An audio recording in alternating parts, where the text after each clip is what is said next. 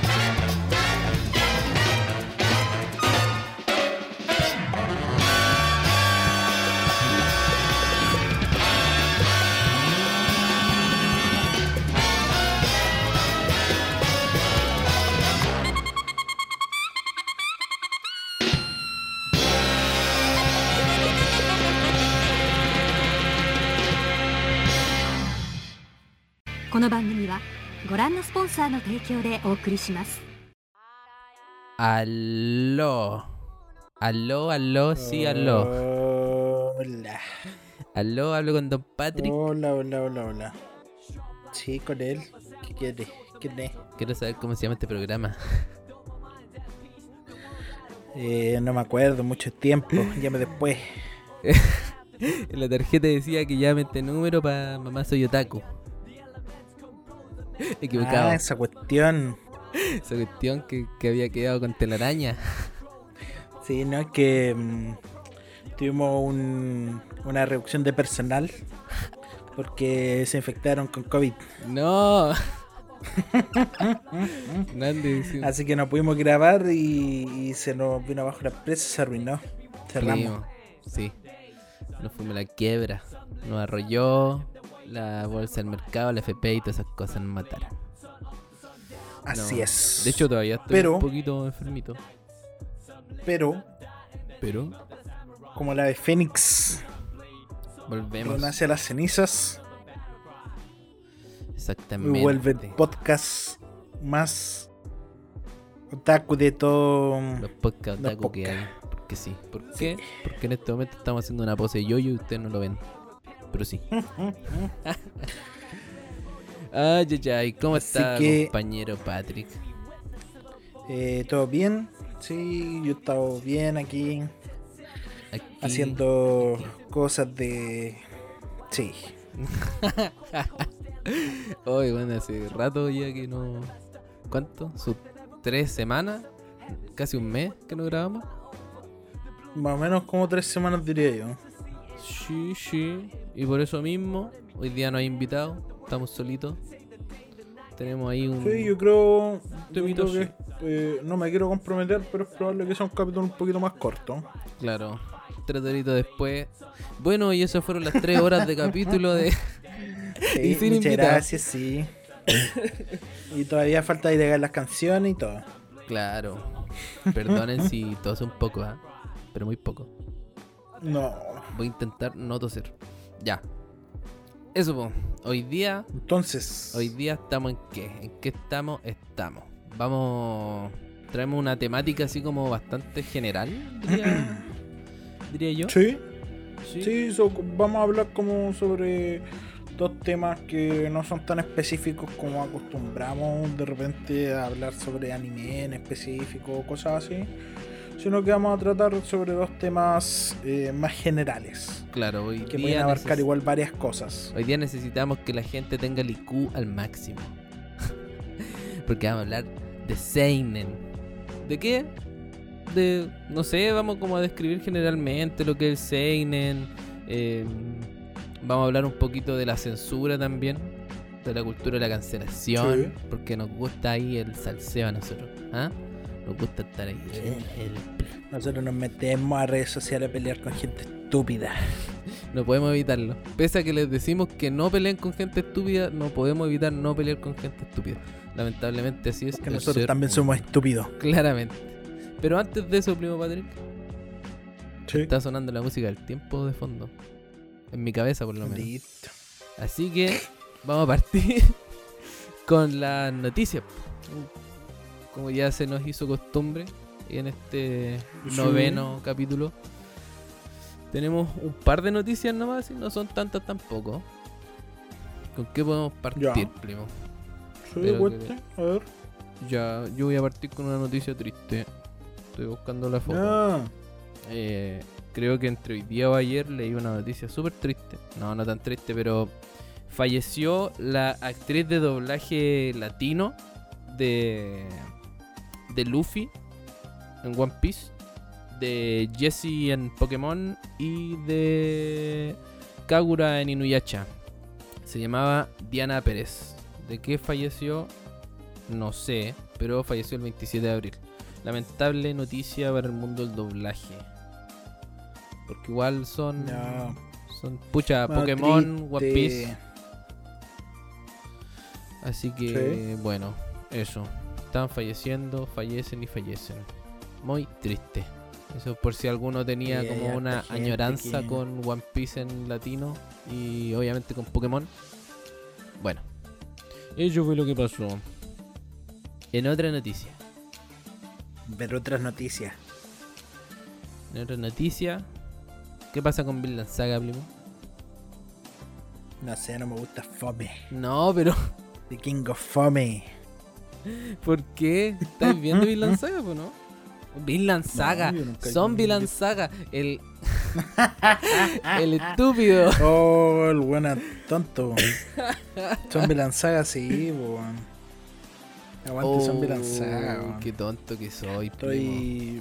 Sí, pues están, está en emisión ahora la, la segunda temporada. Ya. Va en el capítulo 3. C- Creo que hoy día salió el capítulo 4. No lo he visto todavía así. Ya, mira, en, en mayo va a salir un spin-off llamado Zombieland Saga Gaiden The First Zombie. Uy, uy, uy. Así que ya podemos saber más o menos de qué va a tratar. ¿Ah? Eso es más que nada como lo que hay. Va a salir en mayo y por lo que se ve en el título parece que hay una historia antes de, de todo lo que pasa en la temporada 1 y lo que está pasando en la temporada número 2. Revenge. ¿Cierto? Así se llama. ¿Qué podrá ser? No Yo la verdad no sé si tiene manga, no me lo leí o si es que tiene. Em, pero igual está entretenida la historia. Sí. Me parece. bastante entretenida ahí para pasar. De hecho, hablamos un poquito en el capítulo pasado de. Claro, Zombieland, de Zombieland po. Saga, po. Y tú dijiste manga, que me engancho al tiro de esa palabra. Porque. ¿Te acordás que hay un manga que a ti te, que tú querías que.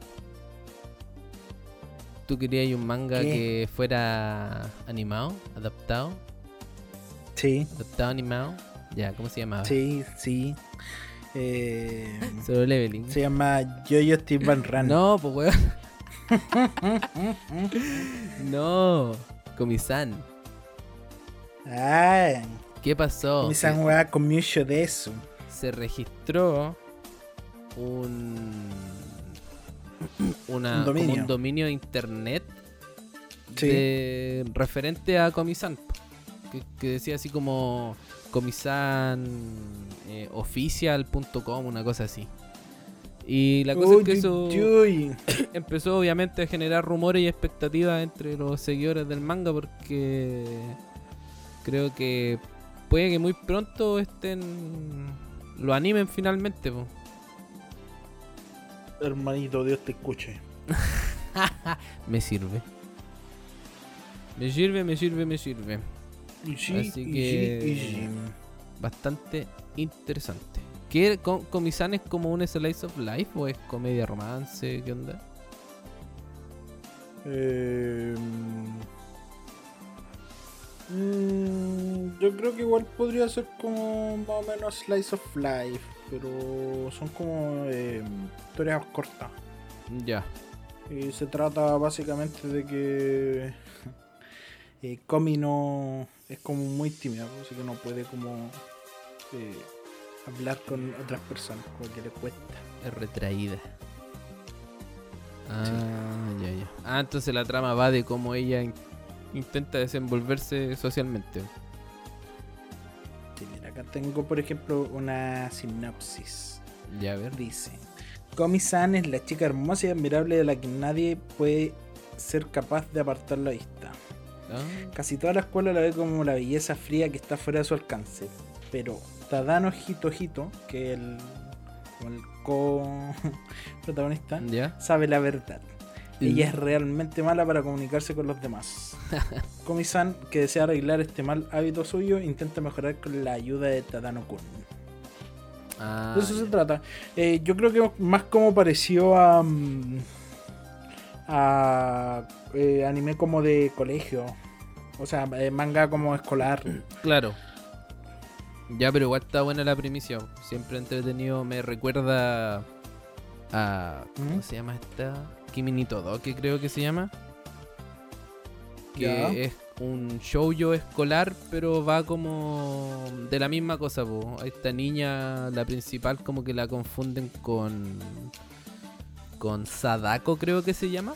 La. Yo. Eh, esta loca como del aro, del Mm, grito, de una cuestión japonesa, así como de un fantasma de una mona con el pelo muy largo. La cosa es que Ya. el apellido, o no, el nombre de ella es Sawako. Entonces la confunden con esa loca porque tiene un- como un aura muy de miedo. Y ella lo único que quiere es hacer amigos. Es como súper tierna la cuestión. Y también muestran cómo poco a poco ella va conociendo el tema del amor y cómo se va relacionando con sus nuevos amigos. Así que Mm. quizás no son similares, pero es Ah, como igual. una onda. Igual se parece como un poco a lo de Hitori Bochi. Ah, ya, esa es la niña que vi un spoiler Sí. por ahí. no lo entendí bien, pero ya te cacho cómo es la cosa. Quiere hacerse amiga de. Sí, porque tiene ansiedad social y. y. y quiere hacer amigos. Ah, ya. Buena, buena. En este caso, como que Komi-san la, la ven como. no sé, pues como si fuera como mala. Como si fuera pesada, en claro. realidad es que no sabe, claro, como si fuera pesado. En realidad es que no sabe cómo acercarse a la gente. Buena. Ojalá lo animen, porque igual el dibujo Sí. estaba bonito.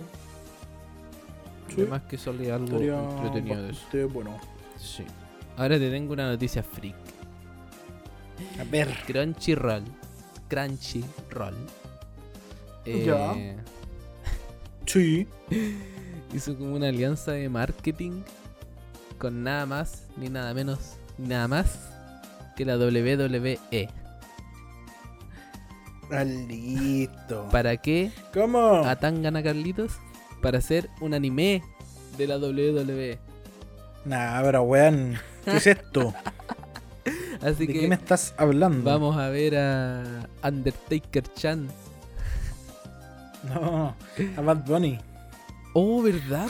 Uh, porque. Bad Bunny ahí en la lucha libre anime.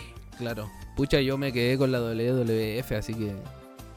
No, ya, no culiao cacharía. La cagó, así. La roca, la roca, la roquita, listo. JBL. Los audífonos, el vaquero. y. El Y eso, po. No, no sé si hay alguna fecha, pero. Raro. Raro, raro, inesperado más que raro. Y- Bizarro, Y para matar, como diría Dross. ¿te acordáis que Sí. el bicho había anunciado una noticia de último momento? ¿Cuál? Cuando estábamos en el capítulo y dijo noticia de último momento. A los fans de Hunter x Hunter.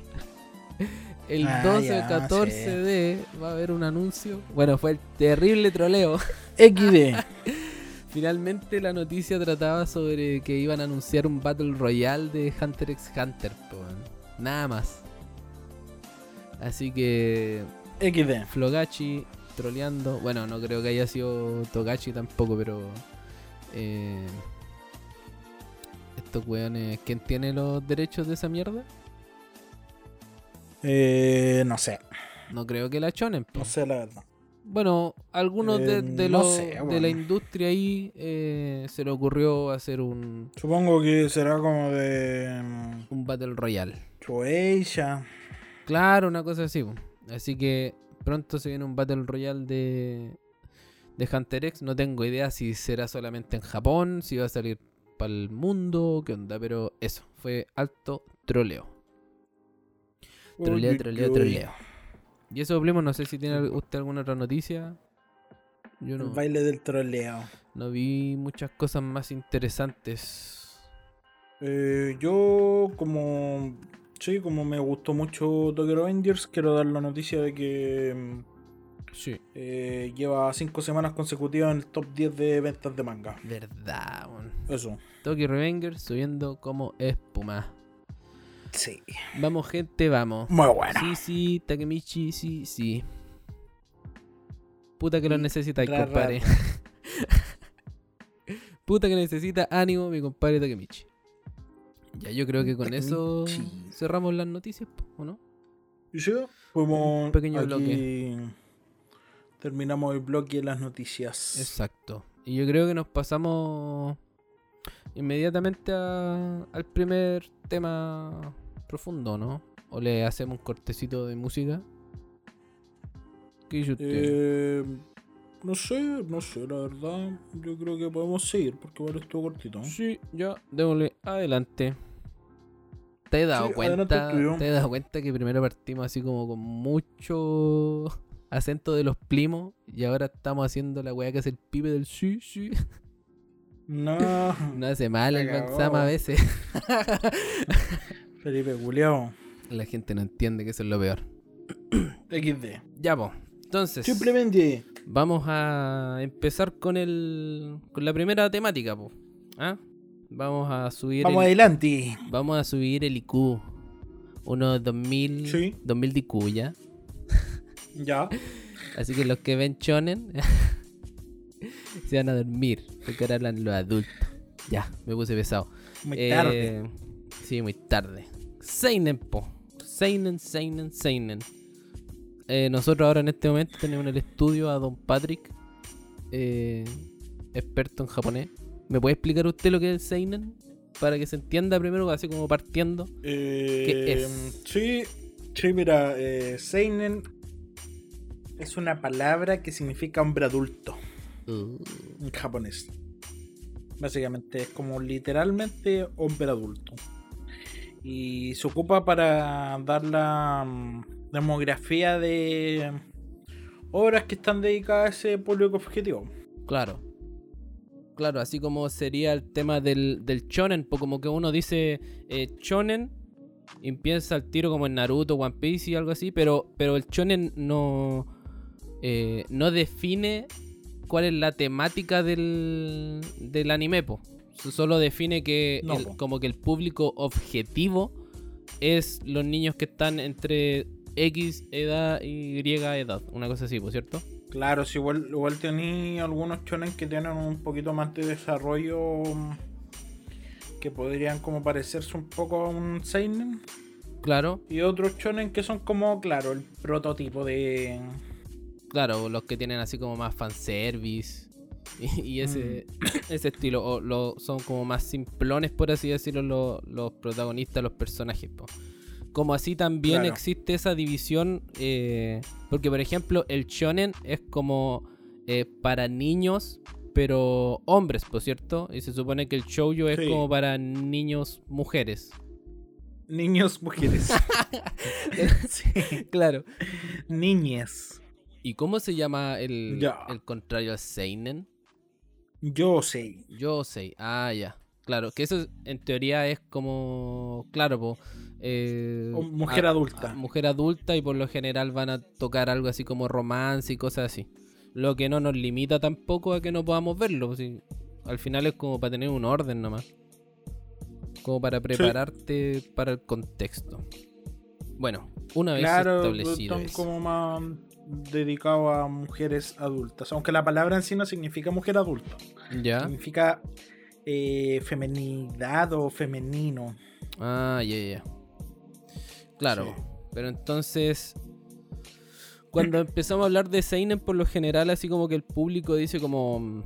Ah, ya, esto es, es más violento y tiene como la sexualidad más explícita. Pero. eh, no es solo eso, po. o sea, al final como que el Seinen hay que tomar en cuenta que te pone como en un contexto donde se supone que uno está como tiene mayor madurez, por así decirlo. Sí. Para poder entender las cosas, claro, los temas que se tratan. Claro, pues entonces con el primo Patrick, por ejemplo, ¿usted tiene algún eh, algún anime que sea así como Seinen, pero no violento, ni sexualizado, ni, ni todas esas cosas que hayas visto? Eh, Sangatsu no Raion. Ya, el que me habí- el- habíamos, lo habíamos comentado así a la rápida Sí. en los primeros Match episodios. Come Sin Like a Lion, o sea, lo recomendé yo. Verdad, verdad, verdad, verdad. Sí. Lo Claro, po, ¿y- y qué si onda no me eso? con el segundo capítulo. Creo que sí. O sea, eh, es, un, es un Seinen eh, por demografía. eh, que de hecho lo escribió. mm, Bueno, lo dibujó y lo escribió esta mina que es amiga de Miura. No recuerdo Ya. su nombre ahora. Sí, sí, me había contado, de hecho, que. Chico. No, Chica Umino se Ya. llama. Eh, la cuestión es que la historia yo creo que va más por el tema Seinen, por eh, las temáticas que tiene, así como de cosas sobre la vida, situaciones difíciles, adversidades, em, tragedias que pueden ocurrir a una persona. También el paso de- del personaje que el protagonista empieza teniendo 17 y después a lo largo del- de la historia va como haciéndose adulto, ¿cachai? Ah, ya, claro. A pesar de que él eh, casi que se tuvo que independizar desde como los 15 años. Claro, po. Porque, puta, así como spoiler, pero esto igual lo explican hacia el principio. La familia de él muere y se queda con una familia de. mm, adoptiva, por así. como adoptiva. Sí. Ya. Y tiene como problemas con esa familia, pues, porque ya tenían dos hijos. Ah, y ya. esa cuestión fuerza al personaje a irse a vivir solo muy joven. Lo cual lo puede hacer en su condición porque el loco es un jugador profesional de Choi Claro. a su edad. Creo que a los 15 años lo como que lo llevaron hacia las ligas que son como más grandes. Ah, y ahí ya como que Y- tiene un ingreso por, por eso. Sí, Ya. gana plata, claro. Y ahí él se puede mantener, pero claro, te lleva todo eso de que el loco sigue siendo un niño, pero que tuvo que eh, Como- madurar como más rápido, Claro. sin tampoco haber tenido una infancia normal. Exacto. ¿Cachai? Es que ese es En como el, brillo, que- es el brillo, te ponen en, en situaciones que, que, en- que, bueno, quizás son comunes y corrientes, pero no están en el orden de lo como natural de la sociedad, por así decirlo. De, Sí. por ejemplo, de familias constituidas, casi todos siempre tienen como un, un, un drama fuerte de infancia, por ejemplo, que es el que Sí. marca ya como todo el contexto de cómo se desarrolla la historia, por lo menos en el Seinen. Claro, y acá al final lo que va desarrollando más la trama también son la- las tres hermanas Kawamoto que conoce mm, Rei, que es el nombre del protagonista. Eh, porque le van abriendo un mundo que él no conocía, pues, ¿cachai? Porque el loco era como súper retraído, no tenía amigos, nada así. Y ellas como que van haciendo que el loco se abra más en... a hablar con la gente, a confiar en las personas y cosas así. Claro. Interesante. Sí, pues yo por mi parte, por ejemplo, en, de ese estilo, eh, no sé, po, el Real Life, que lo comentamos en el capítulo así como de directamente de nuestros corazones, va por el mismo lado, po, porque, claro, si bien tiene un, un toque de fantasía eh, en el cual es un adulto de 27 años con mente de 27 años en el cuerpo de un niño de 17, eh, siempre está presente el... ¿Cómo se llamaba? Arata. Eh, el Arata siempre está como, no sé si dándole sermón, pero es como una lectura, que es como lo que se, por lo generalmente se escribe en los mangas, a, lo- a los compañeros de, de 17 años de edad, pero con la perspectiva de un adulto, po, porque él pasó por todo un proceso eh, por situaciones que lo pusieron en la vida, eh, lo- el- los dramas y el trauma que tuvo con la senpai del trabajo y todo eso, eh, que uno es difícil que lo vea en, en otro género demográfico por lo menos, porque ya en los chones, no sé, po, te ponen así como a un personaje que te lo encariñan y, y lo matan, por ejemplo. Pero mucho más allá de eso, Sí. no, no va, po. Aquí como que de repente los trasfondos son mucho más fuertes, po, hablando del, del suicidio, de, no sé, enfermedades mentales y cosas así que uno cuando es chico no... quizás ve, pero no entiende. Entonces como que ahí es Claro. donde se marca la diferencia en el tema del Seinen, porque uno como que igual necesita haber tenido como esa experiencia. Pues si yo le presento a un niño de 15 años Relife, quizás le guste, pero no va a tener el mismo sentido y la misma llegada a que si lo viéramos nosotros, porque yo tengo ya 26 años y, y estoy como... Tengo los, como los requisitos para poder empatizar con, con el personaje principal en ese caso. Chepo.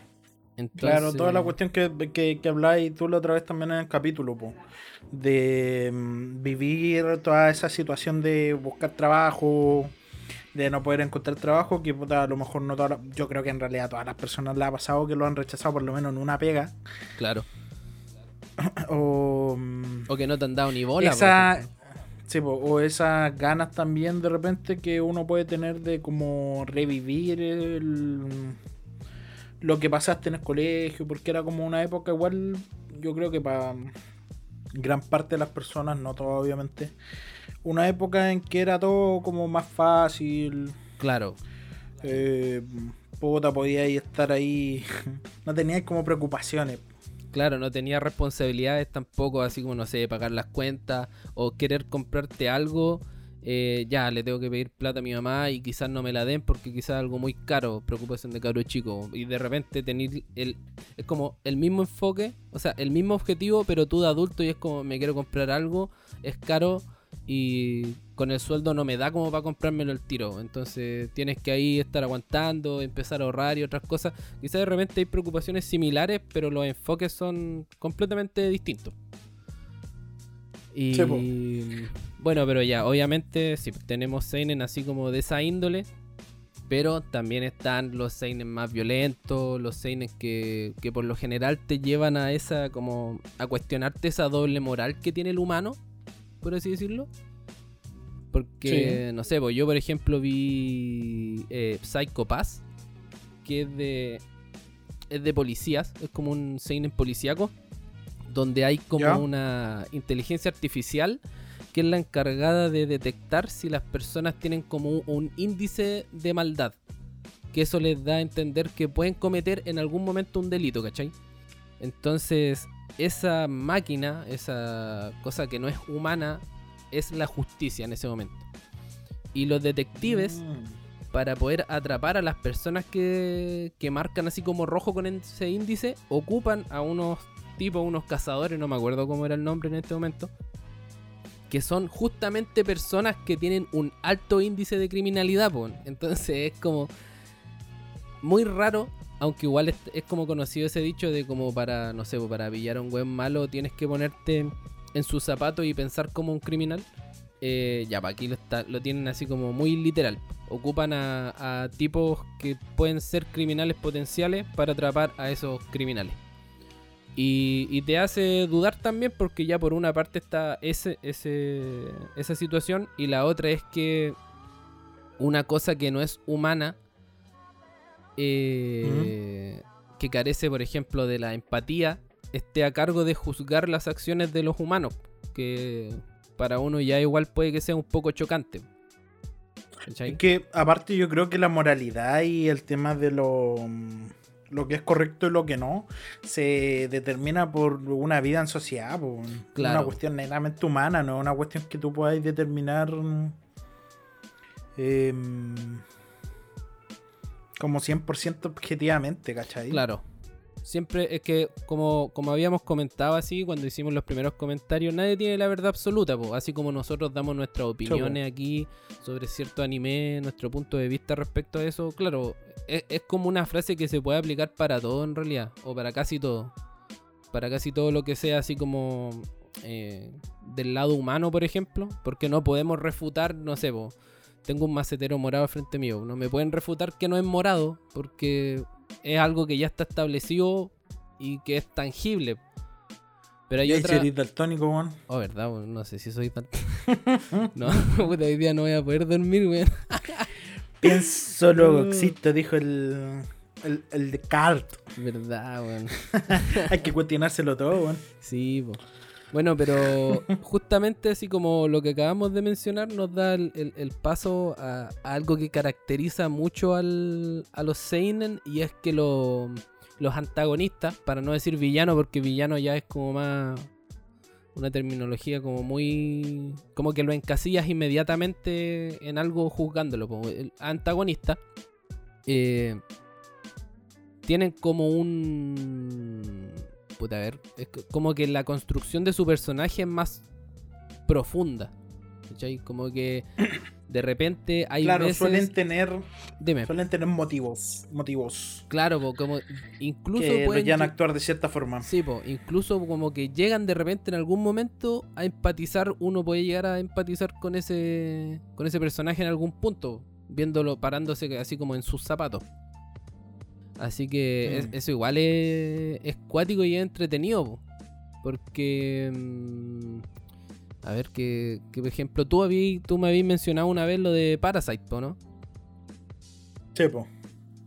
Claro, lo de Parasite que mm, están los los parásitos Claro. que llegan al mundo así y uno en un principio lo ve como malo. Claro, porque están atacando a los humanos, se comen a gente y weas así.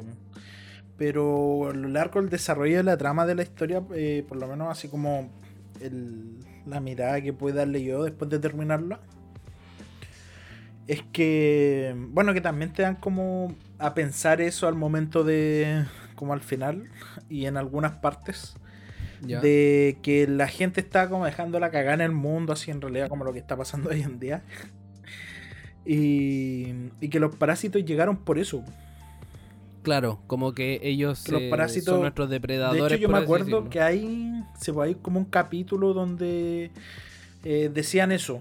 Así como que la gente está destruyendo el mundo y por ende como, como un tipo de castigo. No me acuerdo bien la verdad. Puede que esté como inventando un poco. Pero que habían llegado por eso. Claro, po, cuando, Claro, así como para poder limpiar la tierra de las personas. claro, po, cuando la, la antagonista esa que es un parásito que quedó embarazada, Sí. ¿te acordáis que esa escena es cuática? Porque ahí ella hace como la reflexión, pues ella tenía un bebé que era humano, como que no salió parásito. Disculpen por el spoiler, pero es como para ponerlo en contexto. Y, y se hace ese cuestionamiento porque a ella la está buscando la policía. De, de que, claro, pues, ella va a estudiar, como que los parásitos estudian el comportamiento humano y se dan cuenta de que al final nosotros, eh, desde otro punto de vista, somos como los parásitos de esta tierra porque la estamos, estamos como destruyendo nuestro hábitat natural. Y, y como en el como todo en todo orden de las cosas de la vida eh, hay ciertas especies que controlan la sobrepoblación de otras especies para que exista cierto equilibrio y, y nosotros como Sí, humanos estamos desequilibrando todo ese ecosistema pues entonces aquí te planteaba eso de, de los parásitos y, y te hace pensar a ti claro pues, en, en realidad con todo lo que estamos pasando ahora del calentamiento global y todas estas cosas como que igual te da ese puntapié para tú empezar a cuestionarte eh, ese tipo de cosas que uno en la vida diaria quizás no le toma ni no lo toma ni en cuenta. Sí, pues es verdad. Entonces, Em, yo, eh, claro, la, la escena esa también cuando. Cuando la mina eh, saca la guagua, así la tiene en, en- brazo. sí, Em, claro, ahí tiene como ese cuestionamiento y te hace de como pensar esa cuestión que te decía yo el otro día igual de que quiénes son más inhumanos o quién Claro. tiene más humanidad, al contrario, ¿cachai? Te podéis preguntar la- de las dos formas. claro. Y lo que lo que pasa constantemente aquí es que tú ya como es como que no te preguntas quién eh, es el malo, sino es como quién es el que tiene la razón o cuál de las dos razones eh, es la que tiene más peso. Y te da la libertad a ti de, de elegir de repente. Obviamente hay veces como que es muy notorio cuál es la, cuál es la, la razón que tiene más peso y, y aún así existen algunas personas que validan la, el otro punto de vista. Pero se te da esa flexibilidad, po. por ejemplo, en Terror en Resonancia, no sé cómo. Psycho, Psycho no Terror. Sankyo. Sankyo no Terro. Eh, te presentan a un par de cabros que se escaparon como de un experimento y son terroristas, están sembrando el caos en, en Tokio, pero su motivo igual es, es como súper justificado porque a ellos los sometieron a experimentos sin ellos querer y lo querían ocupar así como armas y cosas así, entonces ahí claro, tenéis como, como personajes principales que en realidad son antagonistas. Y pero antagonistas con un motivo eh, muy como fuerte que te da a entender por qué ellos se movieron en esa como en ese camino. Estoy intentando acordarme a ver si tengo algún otro ejemplo porque ya después pasamos netamente así como bueno, ejemplos de Seinen puro serían en este caso por ejemplo Berserk pues imposible no nombrarlo. Es un manga de sufrimiento po. O qué más el, el que habéis dicho tú Ya, pero eh, ¿quién sufrió más? Gustavito siempre ha sufrido más. Yo tengo un polerón de Gustavo y ese polerón sufre mucho todos los días. Sufre cuando lo lavan. Claro, po. de repente igual eh, pueden llegar a ser pretenciosos, sí. O, o quizá no, no necesariamente pretenciosos, pero, pero llegan a ser medios complicados de entender. Como que, como que no es que se enreden, como yo en este momento, pero es como como que te hacen las cosas más complicadas también, como que te obligan a ti a leer entre líneas. ¿Cachai? Sí. Por ejemplo, eh, Fire Punch, me habéis comentado tú, yo no lo he- todavía no lo termino, Sí. pero tú me habías comentado que el final, y bueno, yo también había escuchado comentarios antes, de que como la parte ya final es muy... que se fumó el, el autor. Sí. Sí, es muy trip la wea así. Porque. Puta, Fire Punch igual es como más o menos un, un, un, un manga de sufrimiento. Yo creo que tampoco pueden desarrollar tanto. Aunque sí se desarrolla bien el personaje, pero no lo pueden desarrollar tanto como, no sé, Guts, porque puta tiene como 200 y tantos capítulos menos. Claro. Diría que como igual 300 súper corto. capítulos menos. Sí, po, llegó hasta el 97 nomás. Ah. Eh, la, la cuestión es que mm, a lo largo, claro, de toda la historia, Agni, que es el protagonista principal, siempre está como en, eh, en constante sufrimiento. Eh, le pasa algo bueno, le pasa algo malo, así como en contrapartida. Y, y puta, la, la cuestión es que, retomando un poco de los villanos, ahí tampoco te dejan como de verdad ver eh, como objetivamente quién es el malo. Porque en una parte del manga, cuando tú empezás a leerlo, a tú decir los malos son estos. Claro, al principio por lo menos yo entendí una avanzando. cuestión así. Sí, pues después vaya avanzando y pues y te preguntáis así como, pero puta, igual lo que está haciendo este loco es como medio malo. Y podéis decir, puta, Agni también es como medio antagonista Claro. de la cuestión en, en, en cierto momento. Y, y juegan con eso todo el rato. Eh, es, es bacán igual por parte de- del, del manga que, que hagan eso porque te hace como estarte cuestionando constantemente. Eh, porque uno siempre como que apoya a uno de los personajes. Claro, uno intenta como como apoyar a alguien, po. Sí, po. Y ahí, ahí estáis como puta. mm, Yo no estoy como 100% con, con lo que hace Agni. Claro. En este caso. Y con respecto al final, eh, puta, sí es loco. Es loco, es bastante loco porque se van a una cuestión así como con la explicación de por qué la Tierra está en ese estado glaciar que está así como todo congelado. Ya. Eh, te mete en una cuestión como de un árbol, como si fuera Yggdrasil. Ya. Y después sean como una weá media cósmica de, de pasar millones de millones de años, no sé qué weá, eh, weón, es muy loco. Pero tiene sentido con una frase que mencionan al- antes de que pase todo eso, ¿cachai? Que tiene que ver como con el cine. Que también el cine igual tiene harta influencia dentro de la. Claro, por eh, Togata. de la historia. Por la, por la wea Togata, sí. Claro. Y. Y si tú lográis como agarrar eso, yo creo que le podéis entender el sentido del final. Ah, ya. Pero sí es bastante loco. Sí, po. Claro, hay mucha gente que no le gustó el final, por eso mismo que dice, pues este final es como eso mismo, que como medio pretencioso, que quiso como eh, dejar un final muy abierto o aspirar a mucho, así, no sé. Claro, como pasa, por ejemplo, no sé, eh, eh, el típico ejemplo del tema de Evangelion, que obviamente ya uno una vez después investiga, eh, te das cuenta de por qué el final del anime fue te metió tanta información de manera abrupta, porque literal el último capítulo es eh, mucho texto, el capítulo donde intentan explicarte una cuestión que te va a llegar a marear eh, el solo ver el capítulo. Eh, se van en, en unas voladas muy cuáticas. Yo casi todo el, casi todo el, el- la mayor cantidad de cosas que yo consumo en cuanto a manga y anime, casi todos son seinen. Y mm, igual me ha tocado ver obras que me han dejado así como mm, que de repente es raro. Por ejemplo, hace poco retomé una obra que se llama Homunculus que trata básicamente sobre un tipo al que le hicieron una trepanación, que es como una perforación en el cráneo, como un desgaste del, huesito del cráneo, y que supuestamente e- era un experimento para supuestamente despertar un sexto sentido, ¿cachai? Entonces este tipo como que empieza después a ver a la gente deformada de distintas maneras. No todos son iguales. Ve como personas así, no sé, una, vers- una persona que de frente se ve normal, pero cuando pasa al lado es tan fina como una hoja de papel. Eh, había un Yakuza que el prota lo veía como un robot.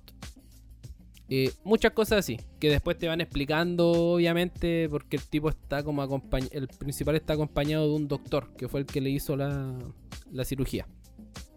La cosa es que ya yo lo, lo encontré entretenido porque ahí como que te, te empezaba a decir como que, claro, el, el protagonista estaba reflejando sus eh, problemas, sus propios atados personales eh, en otras personas, co- eh, representándolo con esas deformidades y anomalías en, en la como fisionomía humana. Pero ya de repente estoy en un punto que no he seguido leyéndolo por lo mismo, en donde hay escenas que son una discusión constante donde repiten, es simplemente dos weones sentados con una conversación que no va a ningún lado, que es muy redundante, pero que intenta ser como complicada, ¿cachai? Entonces, literal, yo eh, eh, releía el capítulo dos veces y decía, ¿qué está pasando? No, la verdad, de verdad no entiendo eh, a qué quiere llegar el, el autor con esta parte de la obra. Entonces, de repente uno por pretensión puede llegar y darle al clavo, como no, como puede fallar y fallar así como rotundamente en lo que quería lograr. Entonces, Claro, eh, existe como ese riesgo. sí, es verdad.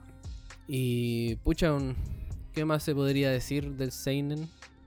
Yo creo que, así como conclusión, porque con lo que llevamos de bloque está bastante bueno.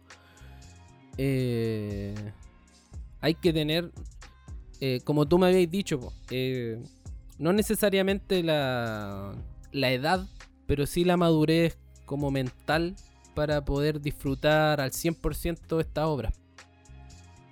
Claro, de repente también como haber vivido, saber como que eh, qué se siente en algunas cosas que pasan dentro de las obras mismas, po. Claro. Porque aquí ya no es tanto el poder de la amistad para resolver todos los problemas. Es una lucha constante de los protagonistas con las contradicciones que nosotros tenemos día a día. Sí, Así que es completamente cierto. yo creo que hasta aquí podríamos cerrar porque creo que es un bloque redondito. Y, Sí. Sí, me parece. ¿eh? y usted nos trajo una, un opening para, para cortar el bloque. ¿o no? Pero por supuesto, Un opening que salió el tema completo ahora.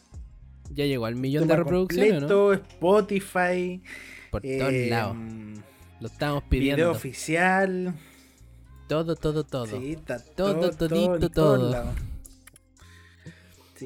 Sí. Eh, sí, pues estamos hablando de el opening de Tokyo Revengers Ya.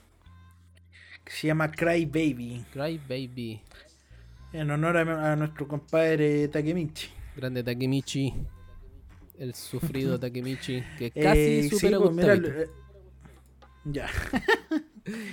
el video lo subieron hace dos días y ya tiene casi dos millones de reproducciones. El Oh. video oficial. Es que la está rompiendo. La está rompiendo. Así y que... vamos a tener que hablar un poquito sobre el anime de. De Tokyo Revengers Sí, en el bloque que viene viene, después de la canción Crunchyroll, prepárate, weón. Crunchyroll, prepárate porque te vamos a hacer mierda. Puta, yo creo que no es culpa de Crunchyroll en sí, sino como de la mm, adaptación que tiraron para acá. Claro. Pero filo, ahí en todo vamos a caso. hablar más en profundidad bueno, de eso. alguien nos censuró, pero no Así importa. que Entonces nos vamos con en este, Cry Baby. en este eh, vamos a dejar para el corte este bloque Cry Baby de Higedandins. Perfecto. Ya, pues, escuchamos esta cancioncita y nos vemos en el siguiente bloque. Adiós. Eso mismo. 胸ぐらを掴まれて強烈なパンチを食らって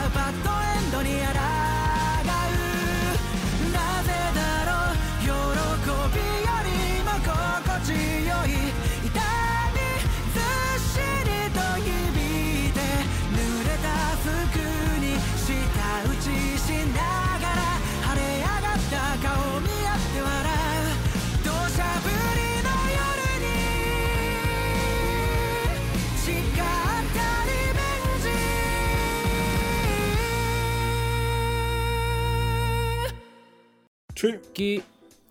Mira, mira, escándalo. Eso.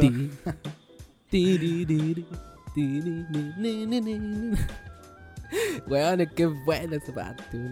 Es buen opening. Sí. Muy buen Buen opening, buen manga. opening. Lean Tokyo Revenger, concha de lora, por algo lo recomendé. Sí, El anime que no me El anime, interesaba. el anime que está, está, sí, está Sí, piola. sí, tranquilo. La animación tranquilo, tranquilo, decente. tranquilo. Nos vamos a hacer cagar después, Crunchyroll. Pero, ya. ¿Cuál es el No, segundo creo que se el bloque? micrófono. Segundo bloque. Segundo bloque, segundo bloque, segundo, segundo bloque. Segundo bloque, segundo bloque. ¿De qué Segundo bloque, segundo bloque. Se olvidó. Ya. De la censura en el anime. Eso, porque sí, señores. Ah, seguro no sabían. Hay censura en el anime. Nos están censurando todo. Deténganse, por favor. Niños de cristal. Sí. Por favor, paren. No, la verdad es que. pucha, igual es sabido, por ejemplo, eh, Dragon Ball. eh, es una de las cosas que llegó súper censurada igual aquí a Latinoamérica. Porque los primeros capítulos eh, eh, había harto contexto. O sea, no harto contexto, pero habían situaciones así como eh, sexualizadas. po, de Goku siendo inocente interactuando con Bulma en, en weas muy raras. O el maestro Rochi que se desangraba por la nariz cada 5 minutos cuando veía un, alguna loca en bikini. Viejo verde. Una pussy. ya.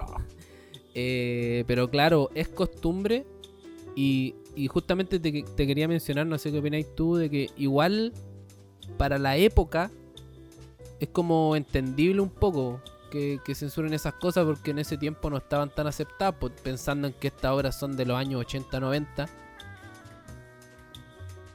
Que si sí. Yo la verdad eh, sí, la censura, yo. Puta, la verdad me da un poco lo mismo. Ya. Siempre y cuando no afecte a la. mm, al desarrollo del- de la historia. Es weón. que por ahí o va la a, cosa. mm, Claro. O al. Como a la cohesión de la misma también. Claro. Por Ese es el problema. por ejemplo eh, cuando me contaste de la censura de One Piece, yo googleé ¿Mm? Eh, lo que me dijiste de Sanji, po. Porque Sanji en la serie acostumbra a fumar, es como su característica fumar si, si mal no recuerdo, ¿cierto? Sí. Y, y busqué una cuestión de censura. y al weón en la punta del cigarro le chantaron un círculo rojo. Para que fuera un lollipop. Aquí parecieron un koyak. Un koyak que tira humo. Un derorero candy, dijo el. Ryutuki. Ay, pero me dio mucha risa porque igual es como una censura tonta. Sí. Pero se entiende igual. Puta, eh, eso, la sangre. Por ejemplo, hay una parte también donde mm, a, a Luffy, Ya. si no me equivoco, es a Luffy. La atraviesan así el cuerpo. Sí. y en la censura lo mostraban así como. Bueno, mostraban en vez de que le atravesaran el cuerpo, como que lo estaba tomando de la polera, así. Ah, ya. Totalmente distinto. Cambia completamente Sí, el sentido de, de esa escena. O la sangre también la censuraban. Claro. La borraban, literalmente la borraban. Sí, así. por ejemplo, eh, hablando así como de censura antigua, eh, en el manga de Yu Yu Hakucho, eh, Yusuke, obviamente era menor de edad, ¿ya? Eh, como yo había explicado en uno en el top, creo que hice de Shonen. Eh, Yusuke era uno de esos niños vándalos, como de los Bososoku. Y, Maleante. y en el manga sale fumando. po. Entonces, en la, en la adaptación de anime no pusieron esa escena de él fumando, que es como casi al principio. Y igual es entendible, po, porque claro, o sea, mostrar que era un, un niño eh, que está fumando, obviamente la cultura japonesa no quiere darle ese ejemplo a, a sus niños, porque obviamente ellos tienen como toda su, su índole, o sea, su, su manera de pensar y en realidad yo creo que cualquier papá no le gustaría ver a su hijo fumando tan joven. Pensando que Yusuke Eh, creo que verdad. tenía como 15 o 16 años. Entonces ya, igual se puede entender y, y tampoco afecta a la trama. po. A menos de que por ser un fumador compulsivo, no sé, pues en algún momento le diera cáncer al pulmón. Y ahí obviamente ya afecta en la trama directamente. Pero claro, lo censur- no es que lo censuraron, sino que como que lo omitieron. Y tú me habías contado de una censura de también sobre fumar, ¿no? De yoyos. Yo, yo sí, pero una escena nomás en realidad. Pero igual es como estúpida la weá porque weón, como que te ponen en medio de la pantalla un, un humo negro, así que sale de la nada. Tapándole la cara a Yotaro cuando está fumando. Es que eso es lo raro, que de repente hay censuras que, que son inex- inexplicables. Ese, ese típico brillo, brillo blanco que sale de la nada gigante. De repente te, ta- te tapa su tercio de pantalla. Eh, o netamente poner Sí. un cuadro negro. Eh, son cosas que de repente sí, quizás no son así como para molestarte, pero obviamente ya no, no se disfruta la obra de la misma manera porque no te lo entregan al 100% el material. po. Chepo. Y. Pucha, igual la censura parece que igual va por. por. eh, no sé, po, como cada país eh, tiene su, su normativa respecto a esas cosas. po. Pero. Claro. Hoy en día, igual es. es raro el tema de la censura. Así como para pasar a la actualidad inmediatamente. Porque, por ejemplo, no sé. eh, bueno, está. Animaron Kaifuku. Que obviamente lo dan en, el horario de noche, como a la 1 2 de la mañana. Cosa de que los niños, por lo menos allá en Japón, no, no, no tuvieron la opción de verlo por la tele. Pero bueno, ese está así como Claro. en la línea, en, en una, en un hilo milimétrico de ser hentai, po, weón. Sí, weón, al culiao le pega un Y- tulazo en la cara a la mina, Y, y sin embargo, en la tercera, creo, tercera temporada de Nanatsu no Taisai, bueno, la censura fue, pero bueno, aparte de que la animación fue asquerosa, la censura fue ya una weá muy mala, sí mala. Onda de cambiar el color de la sangre para que uno no piense que es sangre, pero es obvio que es sangre. Eh, fue súper raro. la weá blanca como si fuera semen la weá. más encima, es que más encima en la primera temporada no les pasó eso. Yo no sé si habrán cambiado de estudio de animación o qué onda. Pero en la primera temporada no, pues, no, no tenía ese tipo de censura y después como que... Si, yo he escuchado que ese arco argumentalmente es bueno. Pero la animación eh, dejó bastante que desear. Así como salió la, la- el, el ejemplo de la pelea Escanor Melioda es como uno de los ejemplos actuales para mala animación. Eh, Sí. Que aparte le pongan esa censura que weón no afecta en nada. De verdad, la gente vio Dragon Ball cuando era chico, weón, sacándose la mierda, weón, cortando gente eh, y todo el material que tenemos a disposición en internet y, y se molestan en, en seguir jodiendo hacia el producto que están entregando. No, no sé cuál será la finalidad, weón. De verdad no sé. Sí. Y Es que la gente es weona nomás. esa es como la conclusión de doctorado. Ese es nuestro trabajo de título. Sí. ¿Por qué la gente es weona? Justamente, exacto, sí. Y yo creo que ahora nos ponemos. Nos ponemos espíritu de lucha. Vamos a ponernos nuestros guantes de box. Y nos vamos a cornetear a. a Crunchyroll, ¿o no, primo? Ya con Chotumare. Ya, prepárese, primo. Vamos, vamos. Se cae la mierda, man. Ay, ay, ay. Porque. Mira, al principio, al principio nosotros dijimos ya en el opening no molesta. Ya vamos a explicar qué. En el opening no molesta. Pero cuando llega un capítulo, que es el capítulo 4, para el 4, ¿cierto? 5. El 5, para ser específico. Y te sacan escenas reciclándolas con una escalera de mierda. Y te ponen unas luces brillantes que nosotros al principio pensamos que eran por el efecto de unas motos que hay, pero no. No es eso, es censura así, pero asquerosa. Son como 20 segundos, que en el anime 20 segundos es una eternidad, porque si dura 20, capítulos, 20 minutos el capítulo. Eh, efectivamente pasó po, con el Patrick, como ya lo hemos comentado en estos últimos capítulos. eh, estamos alucinando con Tokyo Revengers. Y justamente la pandilla se llama Tokyo Manji Gang. Y para los que no saben, Manji es un símbolo de la cultura religiosa oriental que creo que tiene que ver con el budismo, ¿sí? Sí. Y que fue el símbolo que agarró Hitler, lo dio vuelta, lo giró unos como 45 grados por así decirlo, y es el, el- lo que es conocido actualmente como la svástica nazi. Entonces no sé si Sí. bueno, no sé, la verdad, y yo igual siento que hay que tener dos dedos de frente como para molestarse con esa cuestión.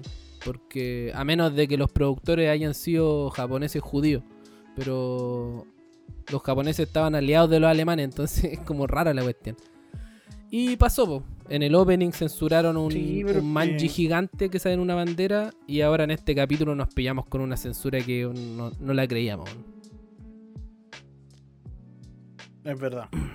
Cuente vos, Una Plemo. mierda. la verdad. descárguese, Plemo, aprovechemos. Yo estaba preocupado desde que vi el, el opening. Y caché que en este capítulo iban a adaptar más o menos lo que salía en el capítulo 9 y 12 del, del manga. La cuestión es que. Puta, vi el capítulo en Crunchyroll. Me salté como hasta esa parte. Y vi esas luces de mierda que cruzan de repente de la nada, weón. Ay, no lo podemos creer, gente. Y yo dije, ya, puta, son 20 segundos, pico. Y igual como que tampoco me importó mucho. Claro. Y después vi como la escena así y dije, puta, qué raro porque están como hablando los personajes. Y no se ven. Y aparece una escalera, pues, weón. Aparece una escalera y no se ven los personajes. pues, Se ve una escalera La- en vez de los La personajes. escalera hablando, hablaba. Y de repente con, con el Chris vimos el capítulo en una página sin censura. Y efectivamente, weón, no había una escalera ahí, sino que reutilizaron ese plano. Onda, los weones eliminaron esa parte, dejaron el audio solamente. Y te pusieron el plano de la escalera como cuatro veces. Claro. ¿Por qué? Porque aparecía el Manji. Que, claro, el Manji, esa weá que dijo el, Chris de, de la esvástica, pero. Pero no. Pero no en nazi. Japón no significa lo mismo. No, no es lo mismo. Claro, tiene otra otro significado. Otro significado. ¿Cachai? De hecho, no tiene nada que ver el, el manji dentro del anime, del manga y el anime con los nazis. Claro. Y personalmente, y a mí me molestó harto porque el manga es bueno.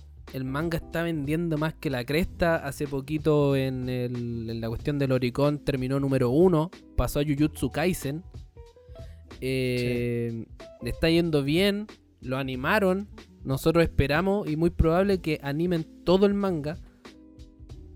Y, y, las vásticas salen Weón, sale mucho, pues si es la banda de a la que pertenece Mickey.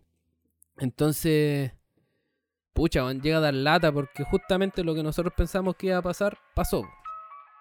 Y no en Japón, sino que creo que primero fue China la que censuró esas cosas. Y lamentablemente a Latinoamérica llegó también esa versión censurada. Bueno, a todo el mundo en realidad que no fuera Japón. Y en Estados Unidos no. No, en Estados Unidos también está censurado. Ah, ya. Estuve leyendo unos comentarios eh, hace poco y sí. Claro, entonces, mira, por O sea, ejemplo, yo te lo también debe enten- haber una versión sin censura como la que vimos nosotros, pero no es la oficial. Claro, yo te entendería, no sé, si en Alemania lo censuran porque allá hay leyes sobre eso. Aunque ni siquiera en la misma bueno. esvástica, allá hay leyes por, por todo el tema que, bueno, todo el mundo sabe. Pero, claro, pues es, es cosa de meterse a googlear y ver las diferencias y no, no es nada de otro mundo, nada difícil de hacer. Entonces, quizás algunos dirán que es una exageración, pero eh, lamentablemente ese símbolo es parte como de la trama, es un acompañamiento de la trama principal. Y literalmente con el padre que de repente estábamos viendo y hay un plano donde está encuadrado Mickey con su moto y de la moto se ve solamente la mitad de esa esvástica y lo vimos en la versión sin censura y literal a la censurada le acercaron el plano a la cara de Mickey porque en realidad ese, ese cuadro es mucho más grande y salen varios personajes de fondo. Entonces, todo De hecho, en el manga no aparecen todos esos personajes, pero en el anime los agregaron, claro, Claro. como un. El anime lo agregaron y después lo censuraron. Entonces, lamentablemente, eh, se dan estos casos, po. Y. Y si bien a algunos no les puede molestar, porque eso es en este caso, porque ya en, en- en el tema de la sangre igual es un poquito más entendible quizás. Si tú partes censurando la sangre desde el inicio, no como en, en, en los siete pecados capitales, eh, ya partiste con esa idea, pues, amárrate esa idea y manténla a lo largo del tiempo. Pero cuando están estos cambios, que igual son más o menos drásticos, eh, vas a ir perdiendo tu audiencia de, de manera comercial. Entonces, igual de repente hay gente como que le da de verdad lata así como seguir eh, acompañando esta cosa porque tenía futuro y por decisiones así empiezan a dropearlo. Entonces, es, es complicado el tema de la censura, súper complicado. Después veo otro ejemplo donde no censuraron cosas que quizás deberían haberse censurado eh, y, y más rabia te da. Y, y así es como esto se transforma igual, po, porque yo creo que por ese lado que más podemos hablar de la censura. ah, del, del caso que pasó con Dragon Ball en la comunidad valenciana, ¿me dijiste tú? Che, po, en Valencia. En Valencia eh, cancelaron Dragon Ball Z, no, no, no Z, eh, Dragon Ball, donde salía este- Sí. esto que les comenté de Bulma, las interacciones con Goku y todo eso, por unas políticas que tienen ellos sobre. mm, ¿Cómo se llama esta cuestión? Eh, Eh, género. claro, Políticas de género. por políticas de género, que es como lo que se está dando ahora, que eh, pucha to- todo lo que se está dando ahora, por lo que estamos hablando de las identidades de género, del feminismo y todas estas cosas. Ya, eso lo aplicaron a una obra del año La Cocoa. Y es como sacar fuera de contexto las cosas, pues si al final uno para poder entender bien algo tiene que también entender el contexto. Si no, eh, se, se da como para malinterpretar eh, lo que uno está viendo. Entonces, es complicado el tema de la censura. Sobre todo porque estos son dibujos y, y como es un dibujo es un arte. Y como es un arte es algo que mm, es subjetivo. No a todos les va a gustar Sí. lo mismo. Por ende, censurarlo sería quitarte la libertad de expresión. Entonces, no sé qué, qué, qué- qué podía aportar ahí tú, Patrick, respecto a eso. No, yo la verdad es que estoy de acuerdo con lo que estáis diciendo. Al final censurar algo yo encuentro que no tiene sentido.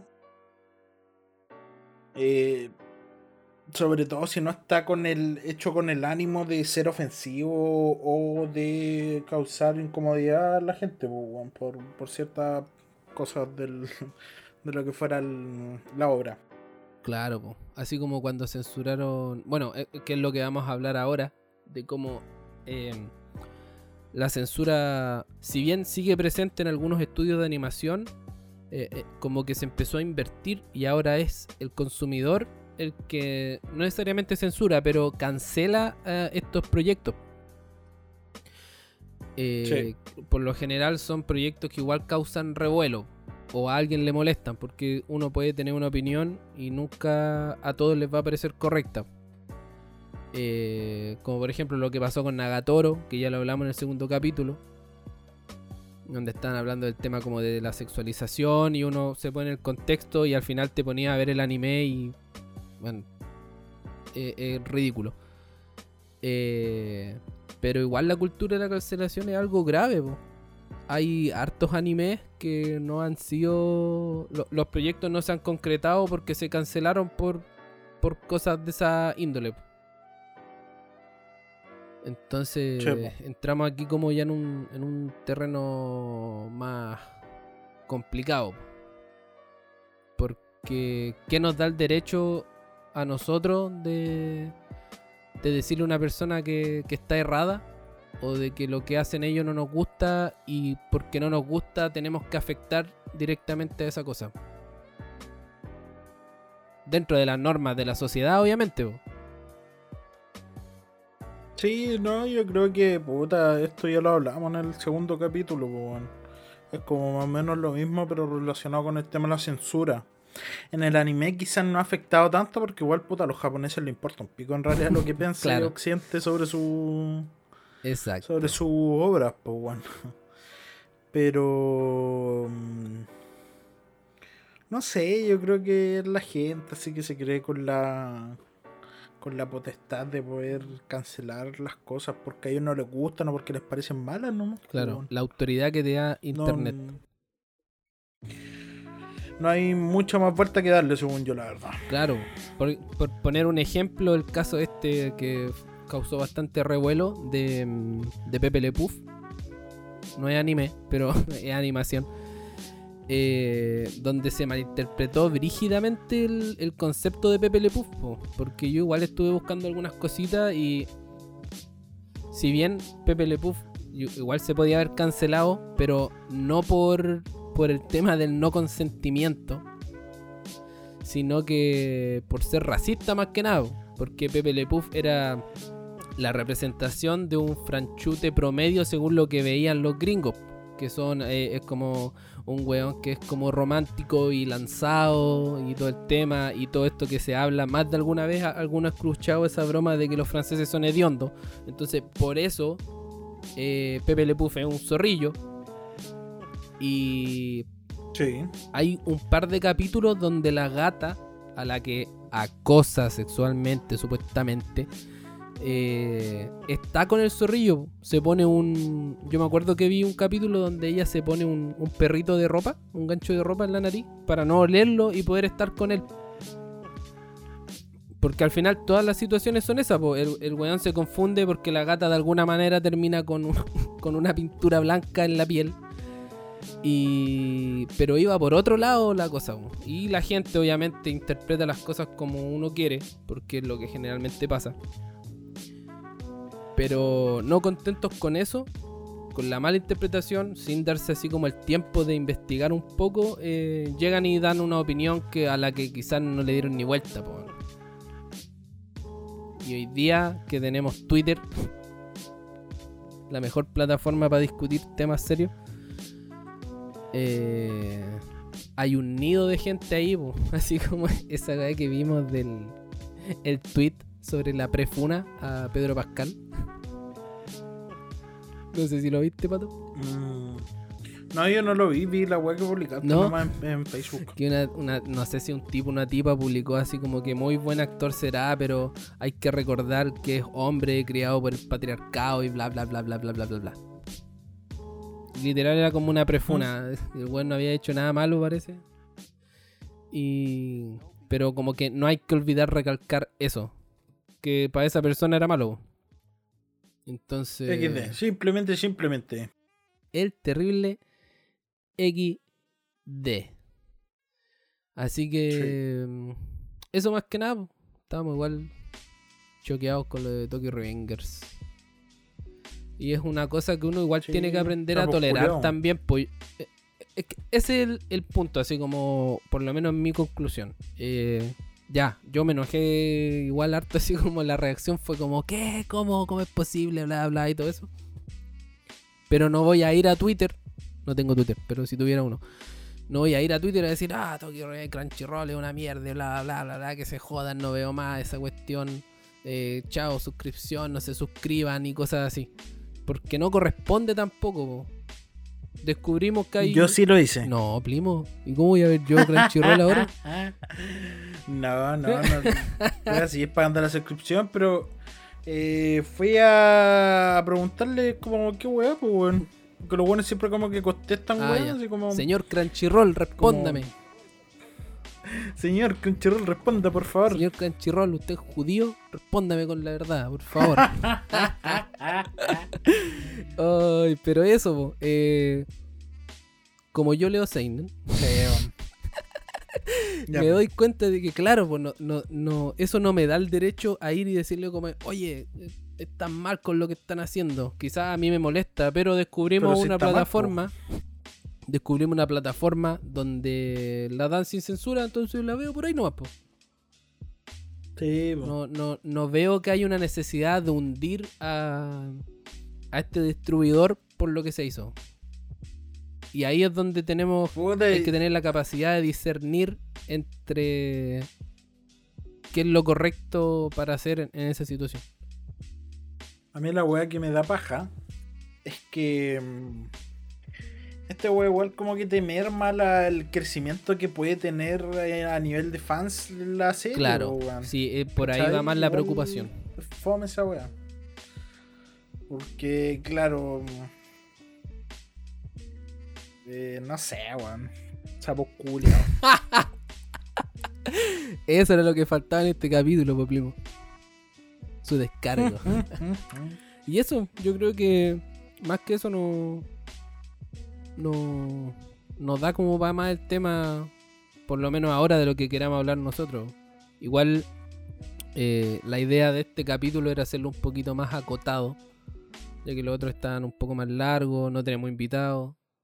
Y estábamos un poquito fuera de training. Así que Sí. no sé si ahí ya estamos listos con este bloquecín. Sí, sí, ya estamos, estamos hablando mucho. Ya, pues. Pasemos al. A la última sección, po, ¿no? Al tiro, sin Eh, cortes. sí, po. Sí. Sí, vamos al tiro, ¿no? Ya, primo. Entonces, ¿cómo se llama la sección? Siempre se me olvida. Eh, recomendaciones con un poco de ¿Aprecio? cariño. Ya, pues, primo. ¿Y qué nos trae usted hoy día para esta recomendación? Yo les traigo Tokyo Revengers, pero no la de Crunchyroll. Yo les traigo, sí, la Tokyo Revenger de. mm, ¿Cómo se llama la página? Anime. Animeonline.ninja. Eso, vayan todos a animeonline.ninja. Con el adblocker. Bueno, en realidad, sí, a, a blog ahí y ustedes buscan, si es que no encuentran la web así como directo, porque en volada estas páginas de repente no funcionan así. Claro. Eh, pueden buscar Tokyo Revengers sin censura, les va a aparecer al Sí, porque su barco pirata favorito, anime FLB, creo que tiene la versión de Crunchy. Nos traicionó, Nos nos, traicionaron traicionó. los si al final piratas. esos hueones, No. esos hueones lo que hacen es robarle los, los subtítulos a Crunchyroll. No, no, nos vendieron una algo pirata. Desgraciados, Sí. malditos piratas. Maldito nos estafaron, finalmente. Maldito desgraciado, degenerado. ya os explico. Bueno, entonces, ¿de qué se trata Tokyo Revengers? Eh, Tokyo Revengers es un manga que ahora está siendo adaptado a anime que tiene 5 capítulos. Es de esta temporada de anime. Eh, lo más probable es que tenga 24. Ya. Y se trata sobre eh, Takemichi Hanagaki o Hanagaki Takemichi. La cuestión es que este tipo eh, descubre que su novia de preparatoria, no mentira, no de preparatoria, secundaria, eh, fue asesinada eh, después de estar 12 años sin saber nada de ella. El loco tiene 26 años y ve un día en las noticias que mataron a la mina porque había sido una banda de delincuentes. Delincuente, Se desgraciado. llama Los vamos a censurar. Tokyo Manjikan. Tokyo- Delincuentes nazis. que se llama Tokyo eh, Manji Gang. Eh, la cuestión es que mm, eh, Takemichi igual como que eh, puta, queda impactado con la noticia. Pero no le da mucho más, más rodeo al asunto, la, la verdad. Claro. Eh, hasta que llega a la estación del metro, así como un día normal, y lo empujan al metro. Ah, listo. Y el loco se va a morir así, pero no se muere, sino que viaja 12 años en el- al pasado. Chucha, mi compadre. Viaja 12 años exacto al pasado para encima. Y. mm, Puta, él cree que todo es como una. mm, como un sueño, o una cuestión que veía antes de morirte. Y va, puta, al final pasan varias cosas eh, y va donde el hermano de, de esta mina, que también moría con ella en el, en el mismo accidente, le dice, eh, Naoto, tú y tu hermana van a morir este día, así, la weá terrible como... No quiero asustarte, ah, pero así es la vida. Pero te vayas a morir. Te vayas a morir en 12 años, y- así que ten cuidado. Pobre Y Naoto, Naoto parece que Naoto parece que le creyó mucho, porque eh, esa cuestión que hizo él y al momento de darle la mano hace que viaje de nuevo al futuro y se dé cuenta que Naoto está vivo, por lo que le dijo él, como que lo salvó.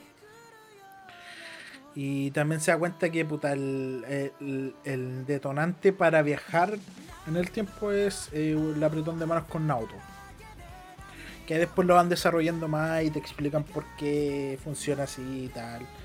La historia, la verdad, puta, en un principio puede parecer como súper simple, pero a medida que va avanzando, te van incluyendo más personajes y más eh, como objetivos que tiene que lograr Takemichi, aparte que de repente puta, las cosas no le salen bien, tiene que volver y, y eso.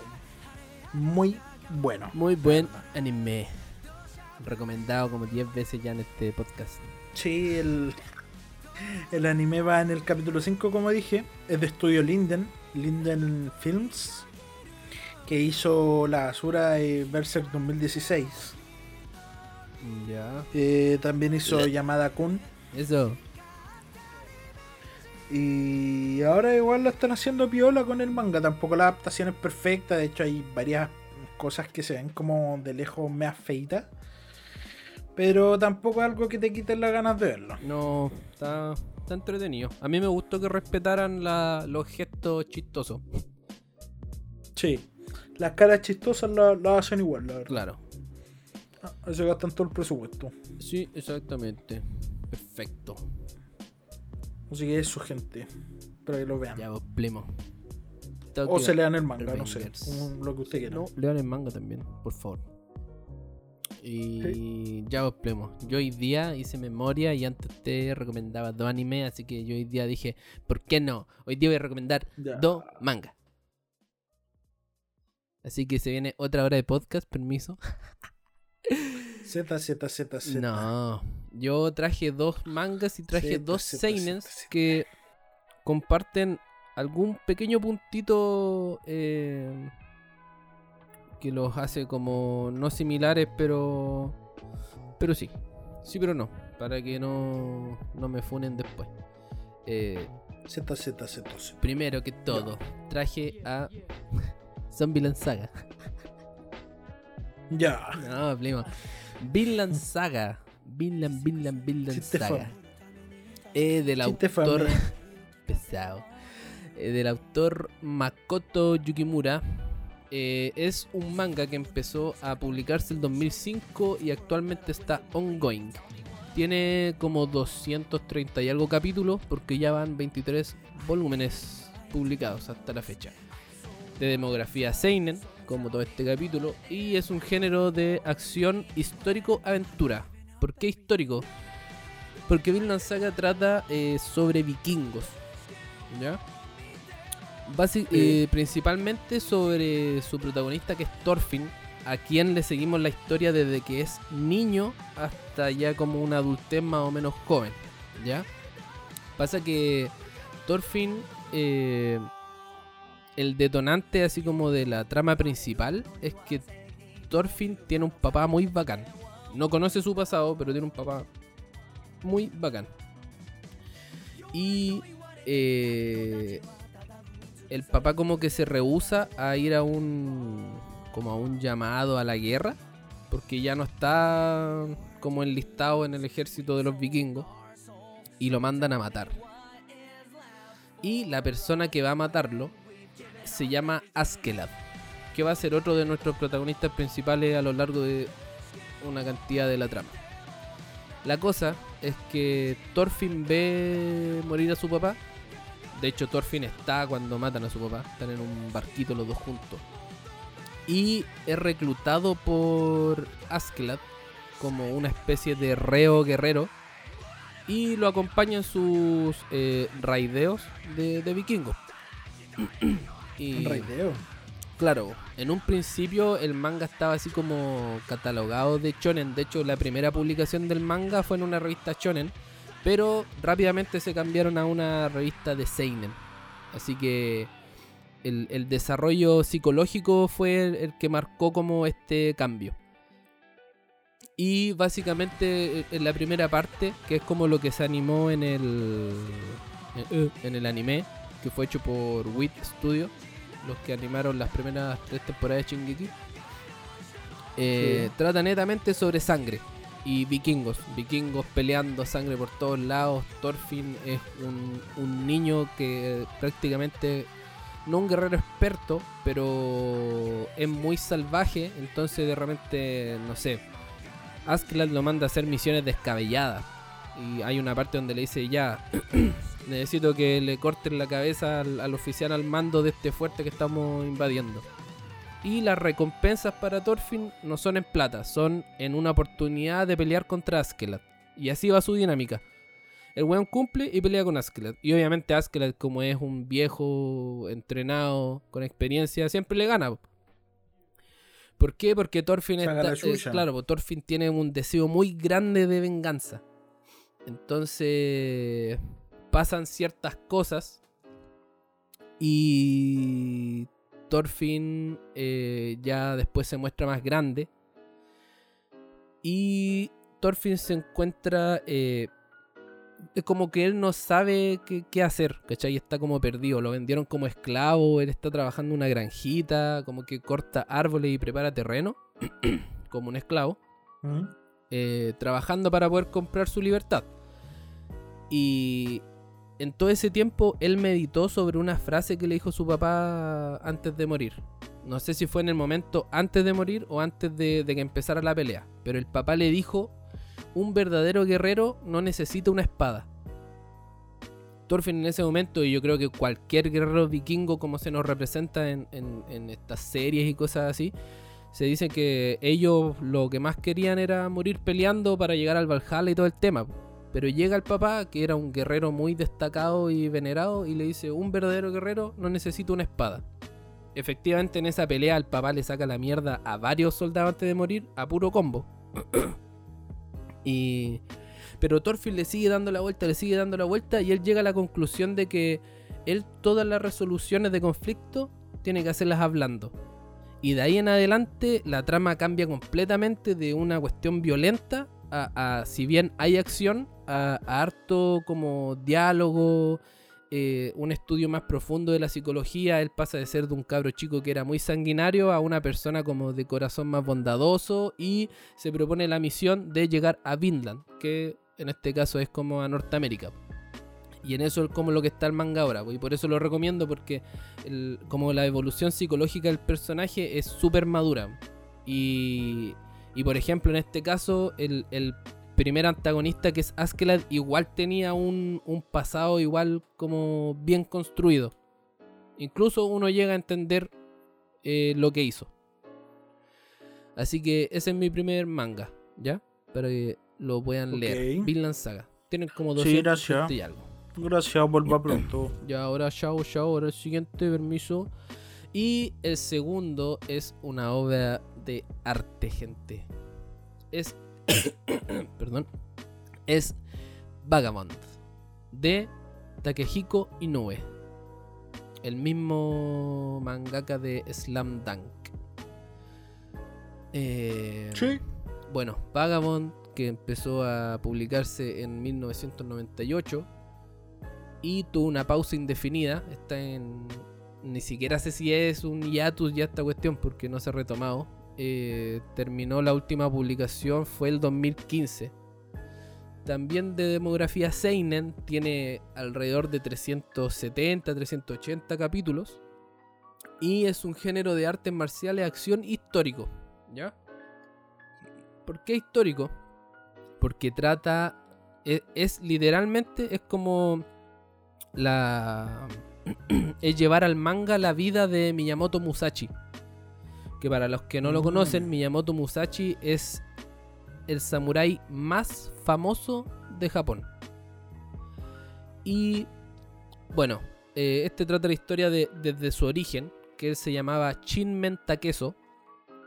Y era como un niño muy así como bestia también. Así como que comparte esa actitud con, con, con lo que vivió Thorfinn después de la muerte de su papá. Era como que siempre estaba en problemas, eh, sanguinario, terminaba en peleas donde muy probable que el rival haya terminado muerto, siendo él un niño. Y él tiene el objetivo de convertirse en el mejor guerrero, guerre- guerrero de todo Japón, ¿ya? Y él piensa que eso se logra por la fuerza. Entonces, él con su mejor amigo tienen como el mismo objetivo y los dos se enlistan en el bando de un. en una facción que estaban en guerra por el control de, de Japón.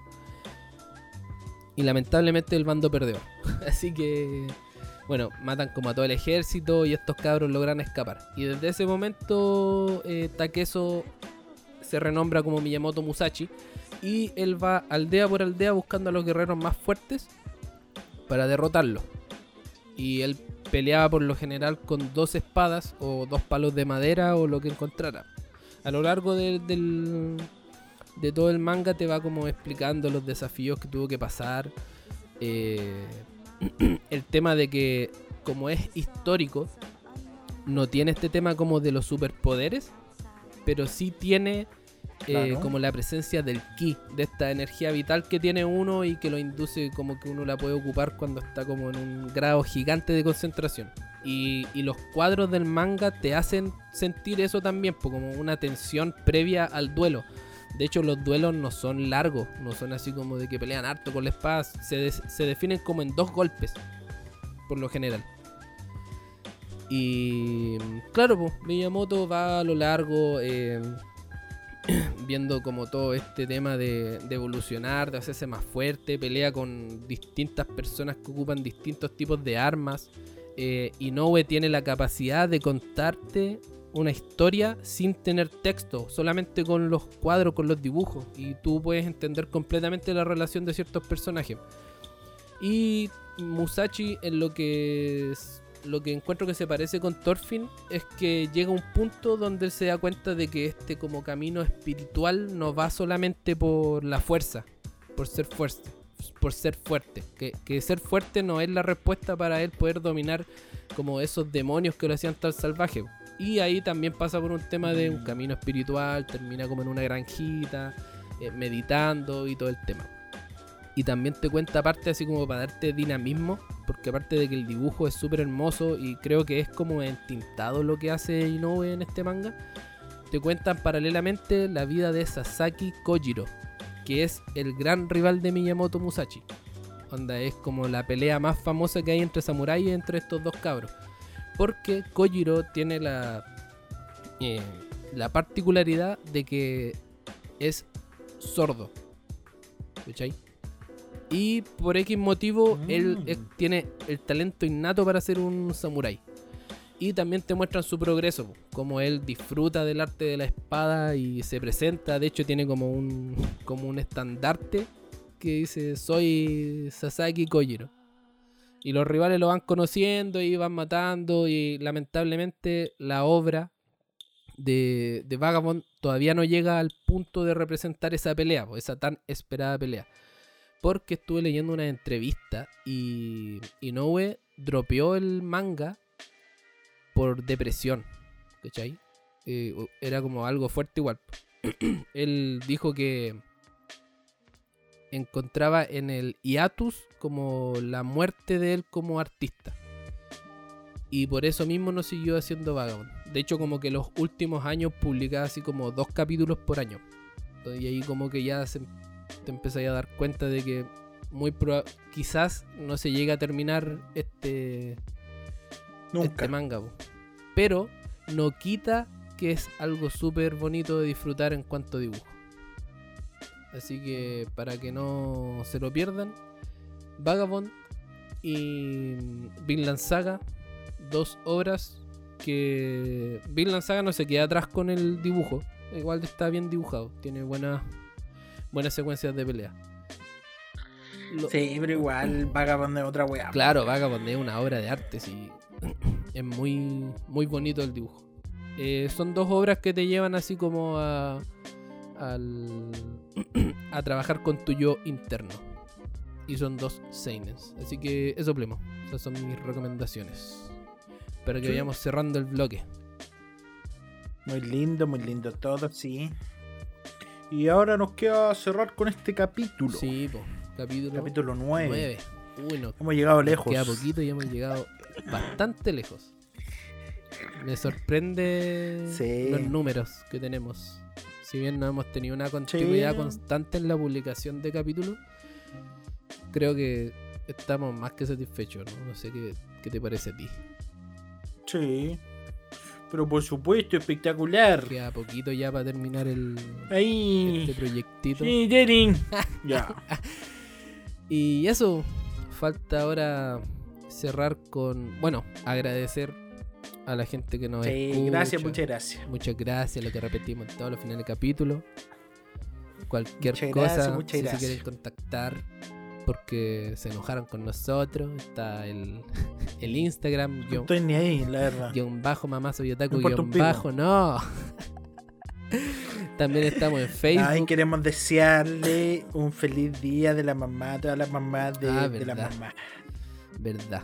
Voy a intentar que salga Sí. pronto este capítulo para que se lo muestren a la mamá. No, pero da lo mismo. Si cuando salga, Va a salir. va a haber pasado el día de la mamá. Sí, pues así que un saludo a todas las mamitas día. de hijos otakus que no se bañan, que tienen que hacer el aguante ahí con su hijo que no sale a la pieza porque está viendo manos chinas. Discúlpenlo, Discúlpenlo, perdónenlo. entiéndanlo, quiéranlo y échenlos de la casa lo más pronto posible. Eh, Ya. y eso, pues, primo. Eh, Sí. Vamos a cerrar. ¿no? Vamos a cerrar con una cancioncita, como siempre. Yo les traigo para el día de hoy. Eh, ay, ¿cómo era? Fugakiaku Replace. Que es una canción de la banda My First Story. Y casualmente se da que esta canción es el ending de un anime bastante raro que se llama Nobunaga Concerto. Que trata sobre un weón que viaja al Ah, pasado y tiene que ayudar a, a Nobunaga a conquistar Japón. Tiene una animación CGI bastante rara, pero los pocos capítulos que vi estaban buenos.